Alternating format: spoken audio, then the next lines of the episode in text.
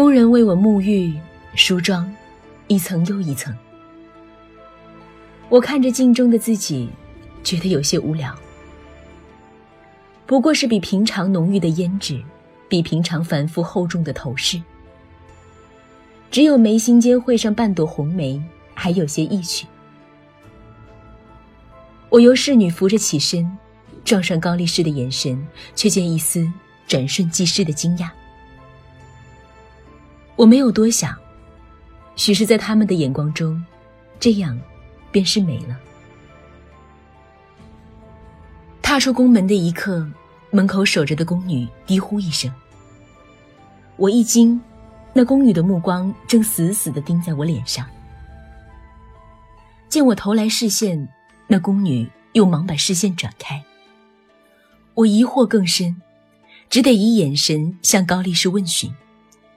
高力士却似乎没有发现宫女的异常，照常引路。没过多久，已来到一宫门前。我抬头见那匾额上书写着几个大字：“兴庆宫”。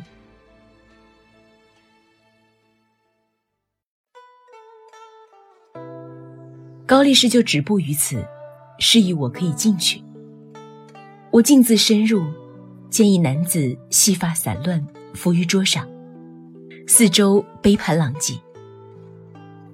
不远处，青铜炉子中的香混杂着浓烈的酒气，悠悠的燃着。不是引我见皇帝吗？莫非这个酒鬼就是皇帝？酒鬼见察觉有人的存在，但头也没抬，只是丢到地上一块玉佩。悠悠开口：“出去，拿着这个找高力士领赏。”见此情状，我便知道，此人就是皇帝了，却一时间没了主意，只得僵硬的站在原地，不能挪移半分。明日我会下旨封你为宝林，出去，现在。那人依旧没有抬头，但声音里多了几分寒意。我听了这话，反倒不怕了，只沈然一笑。你既如此敷衍，何须派人到民间寻访？未等香炉再吞吐几口烟雾，一只手已经从身后扣住了我的腰。此时我看他不见，他亦看我不见。但听声音和一点点被酒温过的呼吸，从侧耳传来。你想要荣华富贵？我倒在他怀里，以一种极怪异的视角看见了他的笑。那笑里是猎人对猎物的嘲讽。朕的天下都可给你，但你要赔了这壶酒。那只酒壶就要对上我的口。我勉力挣扎起身，扭转局面，和他正面对峙，却恰好对上那一双巧夺天工的眼。千百年来，我死性不改，总是为一双眼睛陷于万劫不复的境地。我怔了半晌，甚至没有发现他是从何时开始收了猎人的笑容。你是谁？他抓住我的手腕，疑惑、惊讶。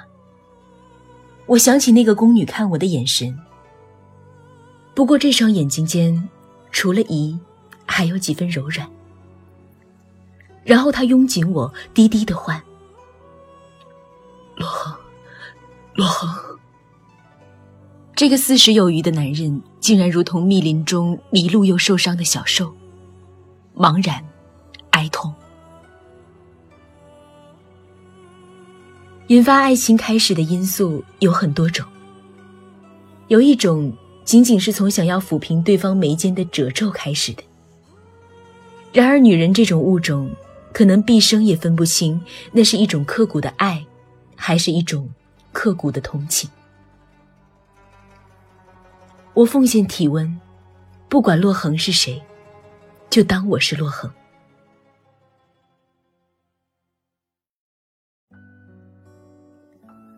后来你我都会知道，洛恒是武惠妃的名字。武惠妃不死，也许后世便无杨玉环。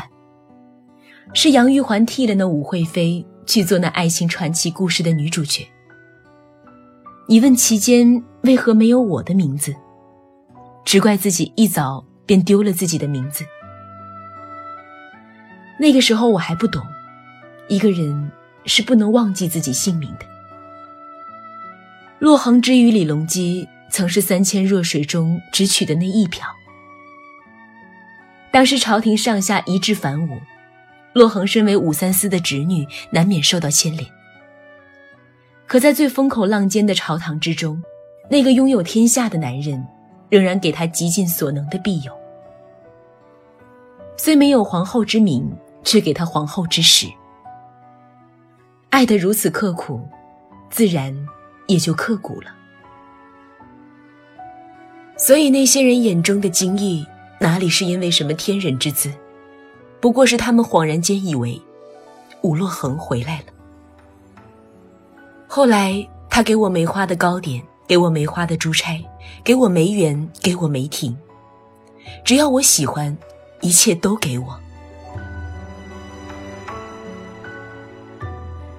亭明梅倚雪霏霏，傲骨清香百会兮。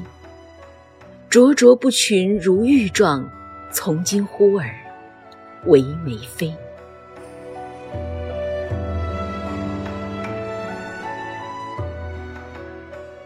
没过多久，我成了梅妃，也因此我差点以为自己终于有了自己的性命。可是，一如往常，每逢武惠妃忌辰的那一天，她会整日都在她住过的宫殿沐浴、吃饭、睡眠。我想在那一天看看她的眼睛，看看里面究竟有没有我。但是。那一天，我永远见不到他。我勤学活用，学史学作诗，喜怒哀惧的情绪愈加丰富，活得越发像人了。我把冷冰冰的性子加温，想求他一笑，想着等他忧愁消散，便可倾力给我一份纯粹真心。他爱音律舞蹈，我便吹笛做一支惊鸿舞。他大喜，称赞说：“吹白玉笛，做惊鸿舞，一作光辉。如此温存，还只欠一个姓名。我不甘，我不是洛恒。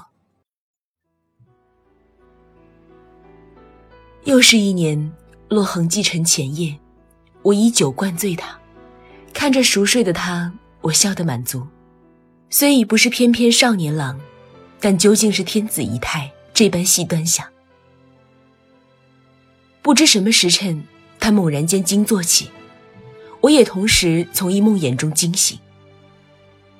梦魇太可怖，我看见在李隆基的眼中，我就是武惠妃。于是我突然的问他：“你记不记得我的姓名？什么姓名？”李隆基不解，我的姓名。我固执的重复，他费力思索，但终未想起。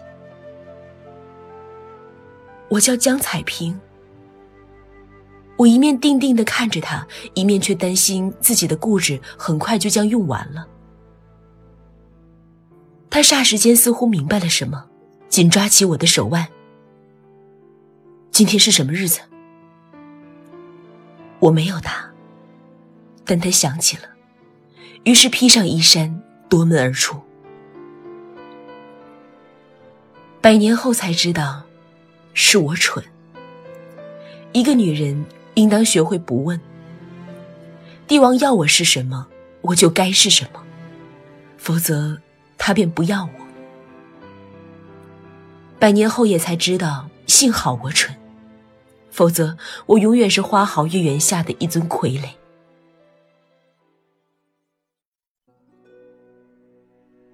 未几，杨玉环入宫，她青春正盛，回眸一笑百媚生，六宫粉黛无颜色。我跳惊鸿，他跳霓裳羽衣舞。人人争做世间独秀，他怎么容得下我？很快，我被贬入上阳东宫。我在孤殿中起舞，纵使真如洛神般翩若惊鸿，也无人观赏。泪罢，就是大笑。我这百岁多的梅精，竟也活成怨女，有样学样，真是不枉做人。汉武帝刘彻曾说：“如果可以娶到阿娇做妻子，一定造一座金屋让她住。”这便是后世传说的金屋藏娇了。可称得上金屋的陈皇后，亦曾被贬入冷宫，还是买司马相如一副献给刘彻，才不至于在冷宫中度过一生。那篇《长门赋》里写：“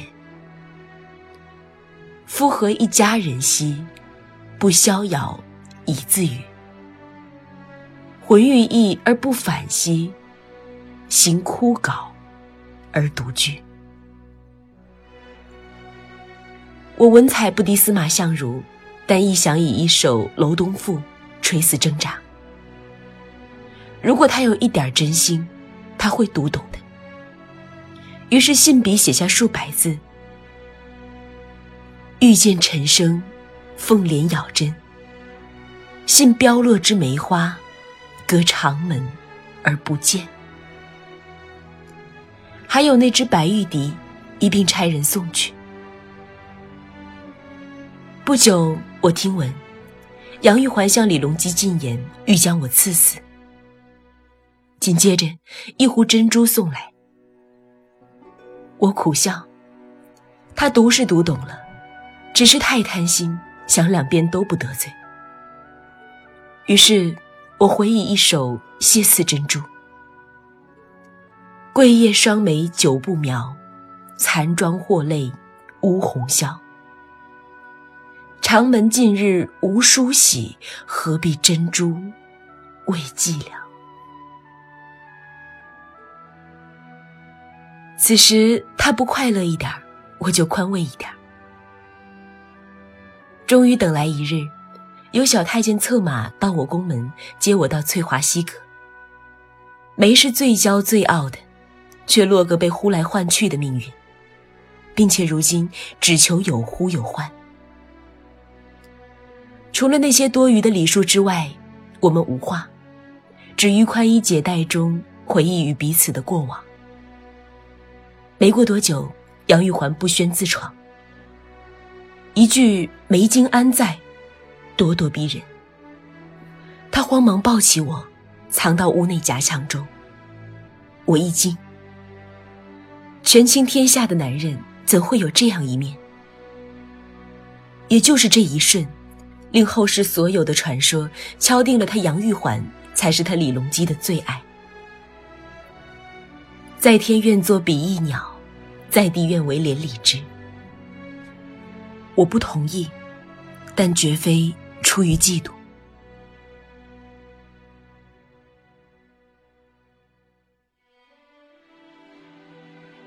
我喜欢梅花，杨玉环独爱荔枝。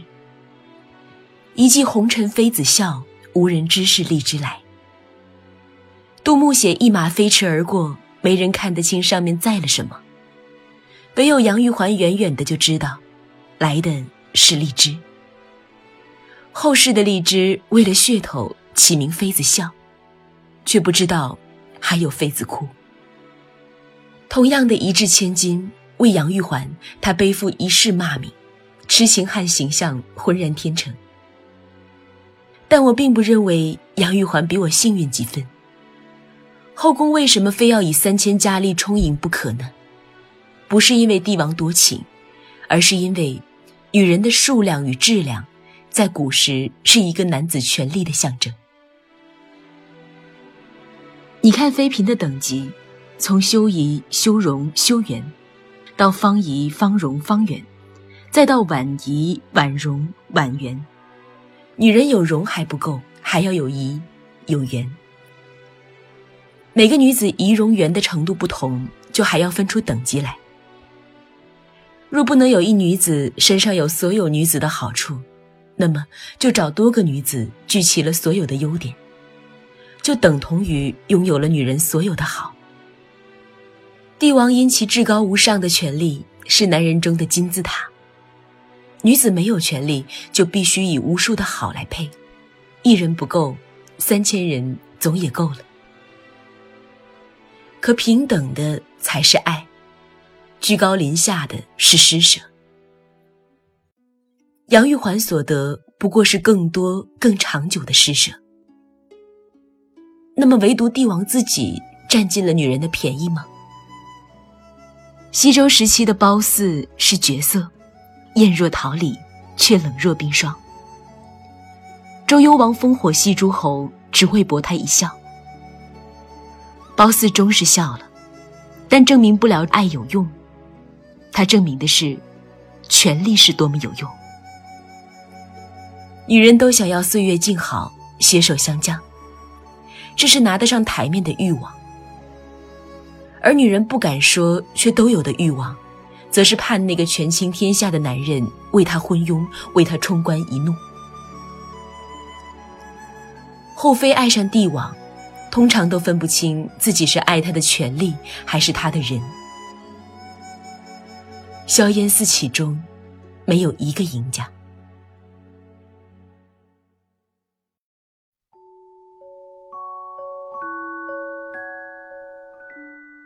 一千多年来，不知为何，我爱过的人都姓李。我不懂人世间的轮回，种种的因缘际会，但不禁怀疑，他们都是李隆基的转世，世世生生缠着我。后来没有朝代，也没有年号，只有国。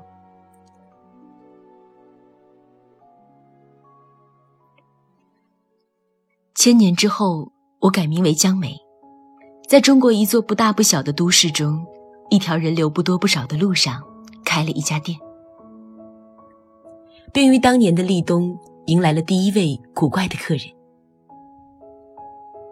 就算凭我千年的识人经验，亦觉得他这个人很难看透。他竟然对我说：“我直觉你有一种令人说不上来的讨厌，就是那种特别温柔得体。”实际上却永远给人距离感的感觉。我其实是惊讶的，因为我确实是在这样塑造自己，但往往旁人只看得到温柔，却看不到疏离。这样有什么错吗？我更加礼貌得体的对他笑，心中却暗想：哪个人像我在人世间活了这么多年，都终将选择。做我这样的人，因为他们终将发现，人轻易交付自己是会置自己于万劫不复的境地的。对于这种只活了几十年的人，根本没有话说。嗅着瓶中淡淡烧着的煤，我笑，笑里带着讥讽。他不置可否，将一张卡片放在桌上。我扫了一眼，那是一张名片。然后他灿然一笑，投以一个意味不明的眼神后，便转身离开。我一怔，那笑容竟有些熟悉。不会错的，那笑容我隔几个世纪也难以忘记。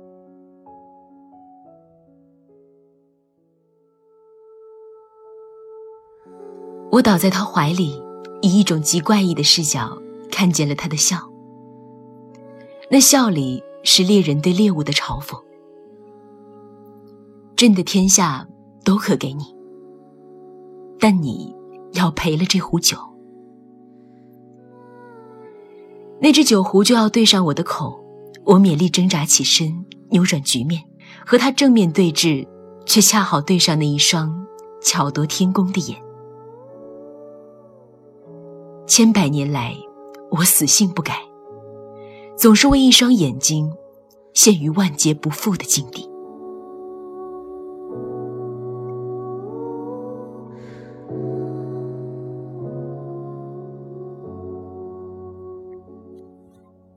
第二位客人推门而入，我定了定神，将桌子上的名片收入口袋，请他坐下。转身走到拐角，手心微微发汗，将名片握紧，抽出，上面写着两字：李雷。